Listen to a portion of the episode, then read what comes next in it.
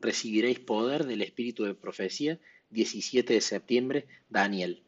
Entonces el rey engrandeció a Daniel y le dio muchos honores y grandes dones, y le hizo gobernador de toda la provincia de Babilonia y jefe supremo de todos los sabios de Babilonia. Daniel 2.48. Confesar a Cristo significa más que dar un testimonio en una reunión. Daniel es un ejemplo a los creyentes de lo que significa confesar al Señor. Ocupaba un cargo de responsabilidad como primer ministro del reino de Babilonia y había entre los grandes de la corte quienes lo envidiaban y buscaban encontrar algo contra él para acusarlo ante el rey. Pero él era un fiel estadista y no podían hallar ninguna falta en su carácter o en su vida. Entonces dijeron aquellos hombres, no hallaremos contra este Daniel ocasión alguna para acusarle, si no la hallamos contra él en relación con la ley de su Dios. Daniel 6:5. Así que convinieron en pedir al rey que decretara que ninguno debía pedir nada a ningún dios u hombre durante treinta días, salvo al rey, y que si alguno desobedeciera este decreto debía ser echado al foso de los leones. Pero cesó Daniel de orar por causa de este decreto? No, ese era precisamente el momento en que más debía orar, cuando Daniel supo que el edicto había sido firmado, entró en su casa y abiertas las ventanas de su cámara que daban hacia Jerusalén, se arrodillaba tres veces al día y oraba y daba gracias delante de su Dios como lo solía hacer antes. Daniel 6:10. Daniel no procuró esconder su lealtad a Dios, no oró en su corazón, sino que con su voz y en un tono alto, con sus ventanas abiertas hacia Jerusalén, ofreció sus peticiones al Señor.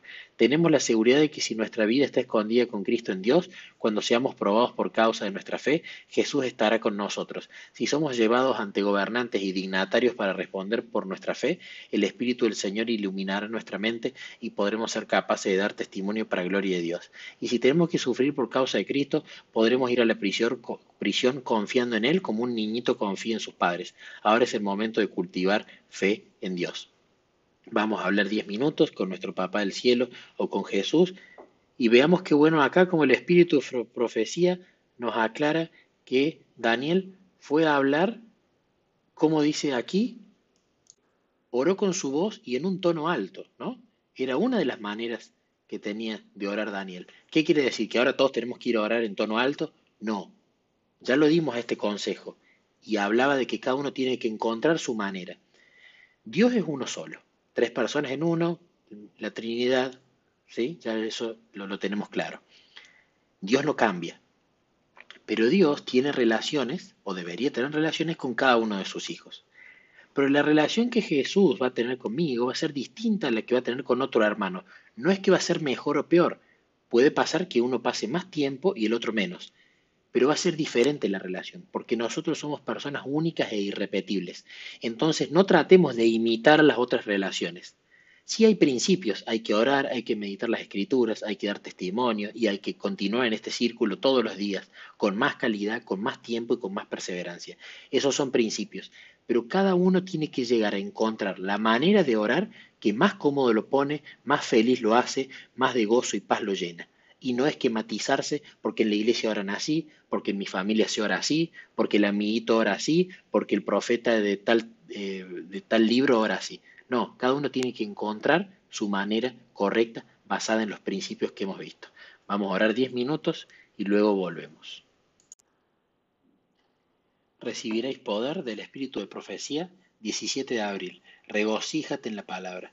Fueron halladas tus palabras y yo las comí, y tu palabra me fue por gozo y por alegría de mi corazón, porque tu nombre se invocó sobre mí, oh Jehová Dios de los ejércitos. Jeremías 15, 16.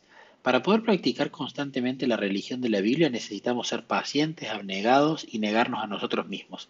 Si permanentemente hacemos de la palabra de Dios un principio de vida, cada cosa que hagamos, cada palabra o acto, por común que fuere, pondrá de manifiesto que estamos sujetos a Cristo Jesús, al que hemos sometido en cautiverio nuestros pensamientos. Si la palabra de Dios es recibida en el corazón, lo vaciará de la suficiencia propia y de la autodependencia.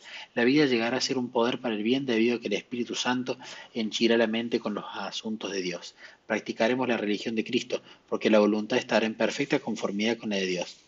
Algunos que profesan tener la verdadera religión desafortunadamente dejan la guía que Dios estableció para señalarlos el camino al cielo. Tal vez leen la Biblia como si se tratara de un libro escrito por la pluma humana. Esto les proporciona solo un conocimiento superficial. El hablar acerca de la verdad no santifica a los receptores. Podrán profesar que sirven a Dios, pero si Cristo estuviera entre ellos, escucharían su voz que les dice, erráis ignorando las escrituras y el poder de Dios. Mateo 22, 29. Los tales no pueden saber en qué consiste la verdadera religión. Las palabras que yo he hablado, dijo Jesús, son espíritu, son vida. Juan 6:63. Al testificar acerca de la palabra de Dios, Jeremías dice, fueron allá tus palabras y yo las comí, y tu palabra me fue por gozo y por alegría de mi corazón. Jeremías 15:16. En la palabra de Dios hay tal poder de sanidad que los así llamados sabios y entendidos no pueden experimentar pero dicho poder ha sido revelado a los humildes. La exposición de tus palabras alumbra, hace entender a los simples. Salmo 119, 130. Si se guarda la palabra en el corazón como si fuera una reliquia, la mente se transformará en la casa del tesoro, de la cual se podrán extraer cosas nuevas y antiguas. Entonces ya no nos producirá placer el pensar en los asuntos comunes de la vida, sino que diremos, lámparas a mis pies tu palabra y lumbrera mi camino. Salmo 119, 105. Vamos a meditar 20 minutos las escrituras y hoy vamos a probar cómo está ese termómetro espiritual. ¿Nos está haciendo un peso meditar las escrituras? ¿Nos gusta? ¿Se nos hace difícil? ¿Lo hacemos porque es lo que hay que hacer? ¿O lo estamos haciendo con gozo? Cuando encontramos algo gracioso en, la lectura que hacemos, nos reímos con Jesús. Cuando encontramos algo triste, nos afligimos con Jesús. Cuando encontramos algo que nos causa eh, agradecimiento, si lo agradecemos a Él, la vivenciamos a la historia como si fuera una gran película, esas películas que eh, nos generan muchas emociones, que cuando vemos la escena con todos esos detalles nos ponen tristes, nos ponen contentos, nos da suspenso, nos llena de gozo, nos da sorpresa, no vamos a meditar la Biblia para buscar emociones, claro está, pero si las emociones están ausentes, entonces ¿estamos disfrutando la historia como deberíamos? Nos hagamos esa pregunta hoy cuando meditemos. Meditamos 20 minutos y luego compartimos en el grupo.